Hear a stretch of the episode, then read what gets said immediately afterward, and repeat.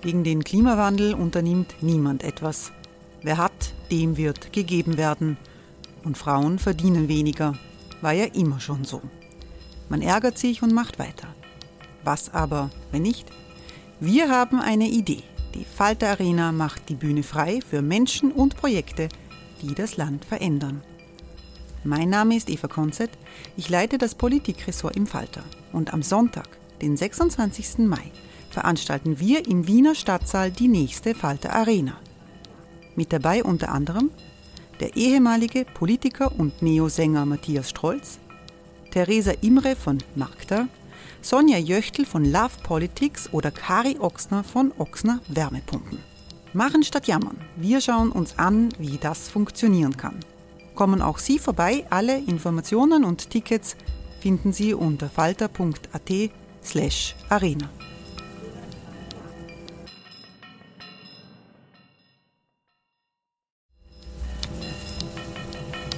Falter-Podcasts werden durch Werbung unterstützt.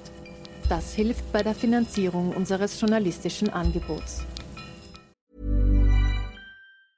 Quality sleep is essential. That's why the Sleep Number Smart Bed is designed for your ever-evolving sleep needs. Need a bed that's firmer or softer on either side? Helps you sleep at a comfortable temperature? Sleep Number Smart Beds let you individualize your comfort so you sleep better together. JD Power ranks Sleep Number number 1 in customer satisfaction with mattresses purchased in-store. And now, save 50% on the Sleep Number limited edition Smart Bed for a limited time. For JD Power 2023 award information, visit jdpower.com/awards. Only at a Sleep Number store or sleepnumber.com.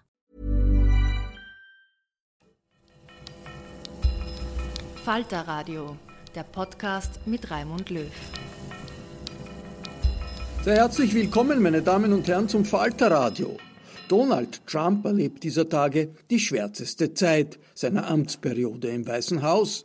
Sein ehemaliger nationaler Sicherheitsberater John Bolton beschreibt den Präsidenten als inkompetent, als autoritär und als Gefahr für die Republik. Sogar seine eigene Nichte hat sich öffentlich von Trump abgewendet. Das Management der Covid-19-Krise erweist sich als Desaster und der Wirtschaftseinbruch in Amerika ist viel tiefer als angenommen. Die erste Wahlveranstaltung Trumps nach dem Shutdown in der Stadt Tulsa in Oklahoma wurde ein Flop. Aber der harte Kern seiner Anhänger hält Trump die Treue. Fünf Monate vor den Präsidentschaftswahlen ist Amerika polarisierter denn je.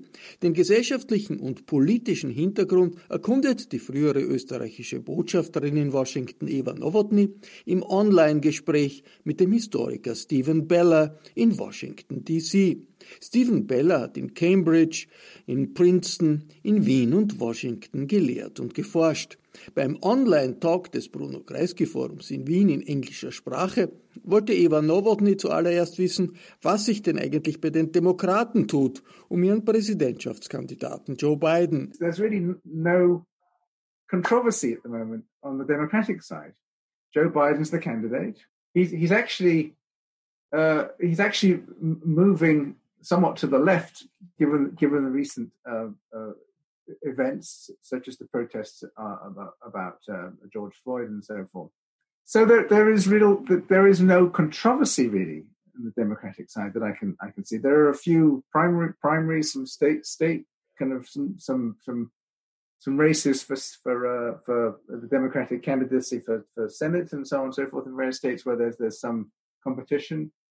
Uh, Eliot, I think it's Eliot Engel is, is under some pressure in New York and so on and so forth. But overall, I, I, Trump, as usual, dominates the all interest. So currently, it's not so much Biden beating Trump; it's Trump beating Trump. He's so ha- he's so hated by a large proportion of the public, and he's so despised by a large proportion of the public that um, you'll probably be able to to run some run a campaign with any functioning adult and beat Trump at, at the precise moment in time. But in fact, there was a there was a piece in the Washington Post today where it said Democrats temper uh, their optimism on Biden because anything things are so volatile at the moment that anything could happen uh, politically, really. To what, to what extent is uh, the COVID 19 situation here a factor? I mean, Joe Biden is seriously handicapped in his campaign, as far as we know and as far as we hear, uh, because uh, he's not making big public events and he's uh, focusing on video campaigns and television campaigns, which is running from his own house. So personal appearances are, are, are, difficult. Uh, is that something which is felt and uh, does well, it play a role? The, the thing is, I I haven't been out of essentially out of my house either for the last three three months. M- most people haven't. I think the suspicion that this is going to be an election which is lost, royally lost, as it were, by Donald Trump. Yeah. So incompetent that, as I said, any functioning adult would be able to win the election. So I'm not sure, even sure it's to, to Joe Biden's disadvantage, really, that he isn't getting much airtime or can't go out and publicly campaign. You, you, you just saw that Donald Trump managed to get out and campaign in the Tulsa rally. It was a complete, utter fiasco. And it's probably done him more harm because people now now have contempt for him than they do any any any any other kind of uh, emotion, emotional re- response. Well, one thing that one can say, I mean, he he has not had a very good run recently. Yeah? No, no, there was yeah. the, the disaster of of Tulsa, and uh, with all the the events around it, the, the discussion around it, there mm. was uh, the the two decisions of the Supreme Court, which were very uh, sort of uh, directed against uh, Trump politics there are the books that are coming out, the, mm. the Bolton book and the book by his niece, I think, uh, and so it's in the offing. So there's, uh, there's a lot of trouble brewing at the, at the, at the same time. Hmm? Right. Now, and, and the thing is that, that, that is, uh, that is what, what the situation is this week. But as, as uh, Harold Wilson once said, right, a, a week is a long time in politics. So the, the, the, the, one thing that, that gives me pause about, in some senses, optimistic situation as far as I'm concerned, right? Trump, I think, is is is doing doing himself in um, politically. Uh, the the one thing that gives me pause is that you know who knows what will happen a week from now, uh, three months ago, or whatever it was, four months ago. One one one wouldn't have thought that Trump could could so mismanage the uh, the response to COVID nineteen that we'd be in the situation we are in this country. And the other thing that gives me gives me pause is while the the specifically kind of campaign political situation gives me gives me you know is encouraging from for for someone like me. What Trump is doing to the country in terms of policy, in terms of in terms of what they're doing to, to Voice of America, in terms of in terms of environmental regulations, it, it it's it boggles the mind. Uh, even if Joe Biden were were to be successfully to, to, to be successfully elected on November the third, then you'll see what would happen between November the third and January the twentieth, because who knows what the Trump lot would get up up to, and then even if he's president on January the twentieth, there's there's a peaceful transfer of power the, the ruination that he'll have to remediate uh, in terms of policy, government, personnel, all, all kinds of things, America's position in the world, etc., will be huge. That it will take about three years to get, get that done, leaving him maybe a year to get anything positive done, I think. So, right. So on the one hand, it's in, there are encouraging signs. On the other hand, the, what the the complete mess that will be left, even if the Democrats win, is phenomenal. Yeah, because so much has been has been destroyed and and uh, wrecked uh, over the last years. Uh, that's going to be very difficult to, to build up again. Yeah. Uh, uh it is it's an interesting factor, and I'm glad that you mentioned that because we always concentrate on the leading personalities. Yeah. So you look at the United States, and everything is overshadowed at the moment with with the the personality of the president right. and all the sort of things that he's doing, yeah, uh, nationally as well as on the international level. Hmm. But at the same time, we have to look at the institutions and the damage that has been done to the institutions in those years. And we also have to look at the at the society in general, because uh, it's not only the president who is a problem. There's a big societal change also going on in the United States as we perceive it from from outside. Uh, that uh, things are said, done, articulated, which are a little bit, uh, which are no longer really in line with uh, sort of international thinking. I'm thinking now on social politics. I'm thinking of environmental politics. I'm thinking of the whole problem that has beset the recent discussion with racism and, and, and the open issue of race attitudes in the United States. So isn't that also a problem that has to be addressed? Absolutely. The the so for instance, the just just in pure economic terms, right? The Trump economy was was on the face of it uh, look, looking very good, right? It, underneath the underneath the uh, the surface, it was a terrible economy. But now the the the inability to respond to to COVID nineteen, the, the, pandemic, in a in a sensible way, uh, you know, um, has been, I think, economically disastrous. So in, in Europe, for instance, right, in many many cases, they basically they basically kept the economy going to some extent, or or they or in I think the Danish and even the British cases, they paid people to basically be, be, be still employed, right? So they kept the economy going. Well, here they didn't do any. So there's you know huge unemployment and so on. And, and again, that's something that if if if power changes, power is trans, trans, transferred in in uh, in January, not November, in January, that again will be will be a huge mess to to, to clear up. Uh, but but you're, you're right. I mean, socially, the the um, I think it's been now.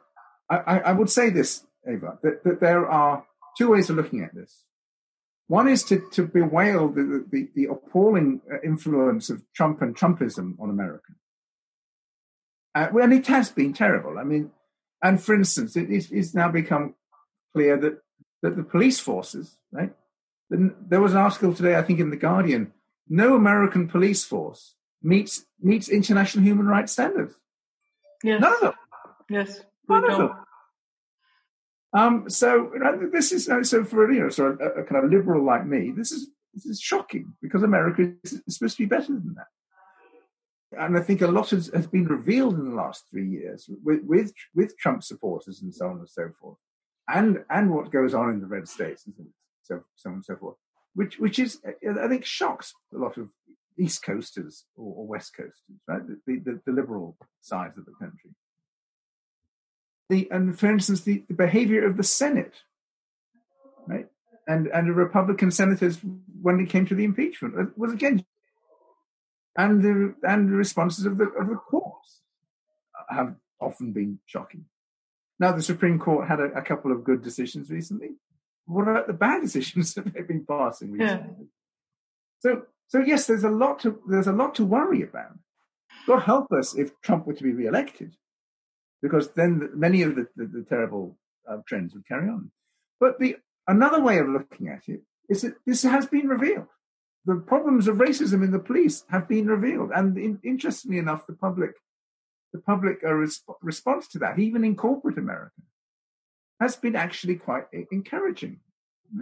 The the the NFL is is is changing its tune um, now. Whether they end up doing what the what ironically the English Premier League is doing, and kneeling at the beginning of of, of games uh, in support in solidarity with Black Lives Matter. We shall have to wait and see. But I do think that there has been kind of a, a change of attitude towards towards the kind of the, the Colin yeah. Kaepernick uh, approach. So, so it could be that this is one of those moments which I, it's not a revolutionary moment, but it is a point where a, a crisis comes and is things are revealed. And if Trump hadn't become president, actually, probably the, the, the, the cause of progressives and so on wouldn't have gotten, gotten quite as far as fast in terms of public perceptions. Right? People would have still, still been, been um, arguing and and, uh, and, and criticizing President uh, Hillary Clinton for doing stuff, rather than the, rather than concentrating on the fact that she'd been doing a, a, better job. So it could be that we have a kind of a this moment of, of, of you know of kind of a of, of crisis, which which can actually bring proper change. But it all depends on people voting on November the third.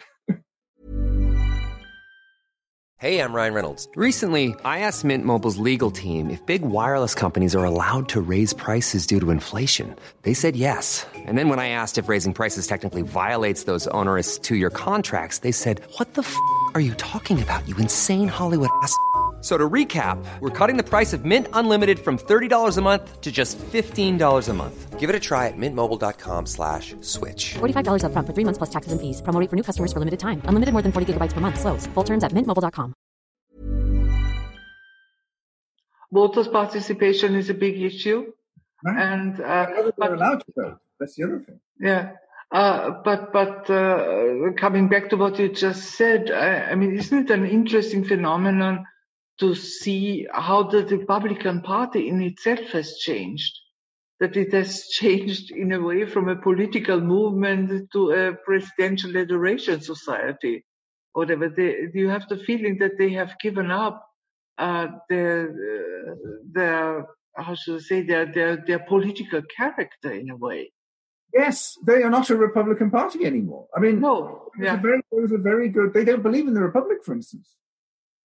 They don't believe in the rule of law anymore. They, they, are, they are prepared to see the president break, break, break. I mean, the, the, the attorney general is a disgrace at the moment.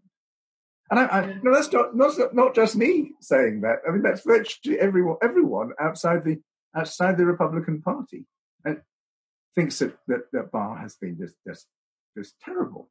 recently, there was an article, probably again in the Guardian, it could have been in the New York Times or the or, or the Washington Post, which basically said the Republicans are no longer a party of policy. They are just interested in retaining power. That's the only thing they're interested in. But that's not and good so enough. I mean, just retaining power is not good no, enough no, for political. No, it's terrible. It's yeah. it's appalling. And yeah. Ever, you you know, as you will as you will imagine, um, some of Esther and, and our, uh, my friends uh, some of our best friends are were Republicans, right? In the in the Washington in the Washington setting. Um, now, generally liberal Republicans, um, but you know, nevertheless Republicans, loyal to Republican values. But they're but they're no longer members of the, the Republican Party because the Republican Party has completely given up on its Republican yeah. values. Republicans, who, there was a strong libertarian streak to it, rule of law, efficient government, etc., etc now they want they don't care about deficit spending. they had huge deficits, right? That all they want is to is is to keep retain power and to keep on cutting taxes, so that their people can have the power and get, have the money. And that's about it. That's no way to run a country. Well, it's a, it's not only a phenomenon for the United States. We see that in other countries and in other continents as well. I mean, Europe has not been spared. And uh, here also we see that uh, uh, in many respects, politics, sort of political content is, is getting lost vis-a-vis sort of party right. allegiances and party rationales. Yeah. Right. Uh, on the other side, uh, it has come to a point in the United States which is really worrying because there is no more, and I have seen the development personally in the many years that I've spent in the United States, how it gradually, uh, how gradually the dialogue between political parties and political opponents also broke down. Yeah.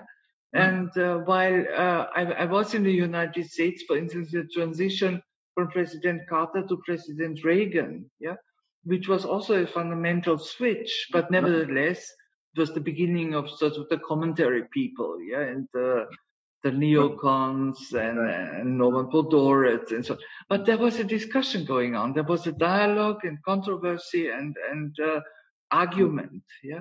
Mm. And this, uh, based on fact, my opinion, has been gradually lost, yeah.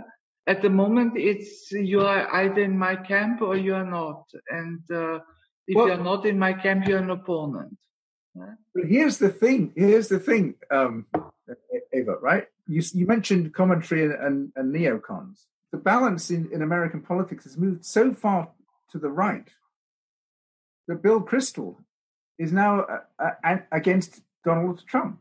Bill Kristol, one of the one of the classic commentary and, and, yes. and neocons, right? Yes. So so you have you know you have people like Steve Schmidt and and and and and, and um, Mike Mike Wilson, uh, these Republican uh, election election people, right? They hate Trump. They hate what the Republican Party has become. And yet, President Reagan probably would have a hard time finding a place in the Republican Party. I knew, I knew President Reagan. yeah, exactly. Yeah, no, um, quite. So yes, so it, it is phenomenal. Right? In fact, Jennifer, mm. one of the best writers against administration has been Jennifer Rubin, who's a person of the of the right. Steven, before we go, uh, could, could I come? Uh, could I introduce two issues which I find uh, are very important if we look at the United States in general. The one is that we have seen over the years uh, the growing inequality as a social problem. And uh, I think that uh, is really a factor that plays a big role in uh, politics and, and, and the way politics are shaped and, and seen in the United States. That's the one thing. And the second thing, which I find very worrying looking at what is happening from outside, is this rejection, a growing rejection of expert opinion. Yeah. That the, the opinion of experts uh, is either ridiculed, rejected, uh, pushed aside, and uh, in, in a way, uh, expert uh, and expertise has almost become a negative term. Do you see that as well? Yes, uh, yes, oh, oh absolutely. You're you're you're you're right on on both cases. And the uh, of course, speaking as as a, a, historian and so on, I mean, it, it is it is the extent to which people just don't bother with uh, listening to experts anymore. And in fact, if you say you're an expert, or if you're called an expert, then that that immediately says, well, yeah, you you're not a common man, therefore, therefore, you your your view can't be can't be correct. So that is that is terrible. On the inequality uh, uh, front, y- yes, there's there's definitely a, a, major problem there, and it goes back to Ronald Reagan. This whole neo neoliberal idea that well, you just what you need to do is just free free up the markets, and and, and everything will, will will get bigger and better, which is which I, was in a sense true it's just that everything that got bigger and better just went to the top 0.1, 0.1% of the. The inequality question is also very serious. There is a third factor, though, which I think explains a lot of American politics, which is the way in which this is, how, how this is ideologically shared out and geographically shared out is very strange. Because, for instance, there are prosperous parts of the United States uh, the, you know, most of the population is, is, is actually doing quite well. Uh, New York City, for instance, or, or California, right? The, the coasts actually, because they also have income, uh, they have local income taxes and so on and so forth, and because they're run by essentially left of center democratic uh, um, administrations, the East Coast and the, and the West Coast are doing quite well, and, and problems of inequality and all, all that isn't quite as in other parts of the country. Uh, but here's here's the thing: so a, a, lot of the problems of inequality, ironically, occur in the middle of the country, which, uh, where they're, you know, they're very badly run, uh, very, very, very minimally run uh, state governments and so on and so forth. They're all more or less run by Republicans.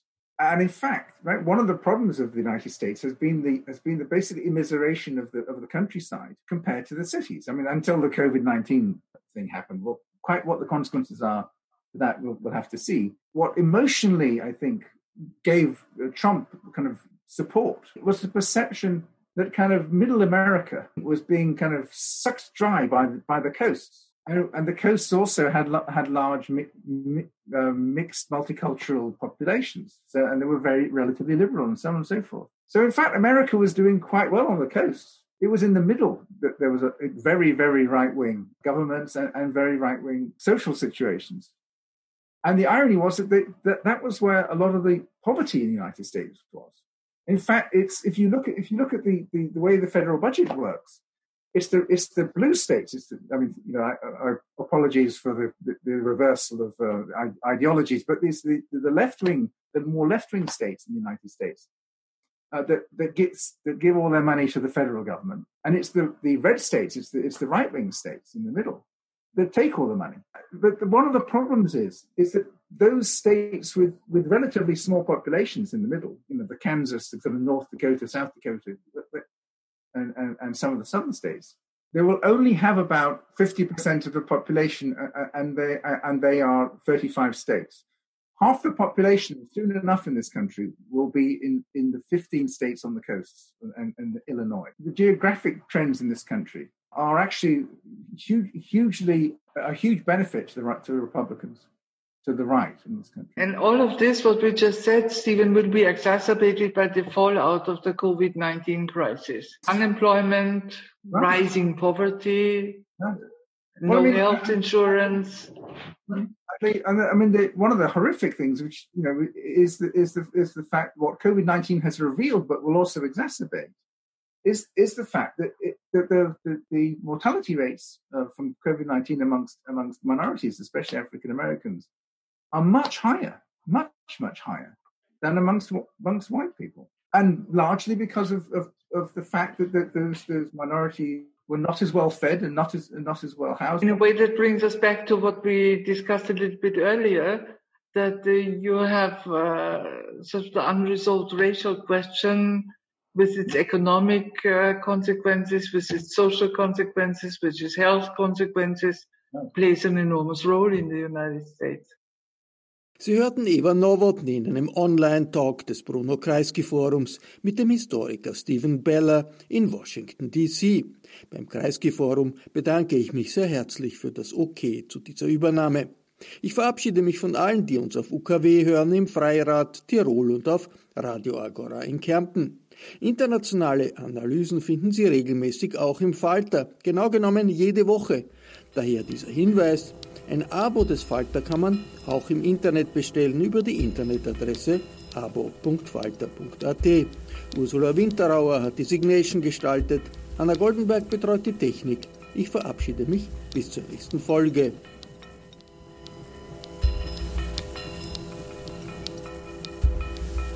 Sie hörten das Falterradio, den Podcast mit Raimund Löw.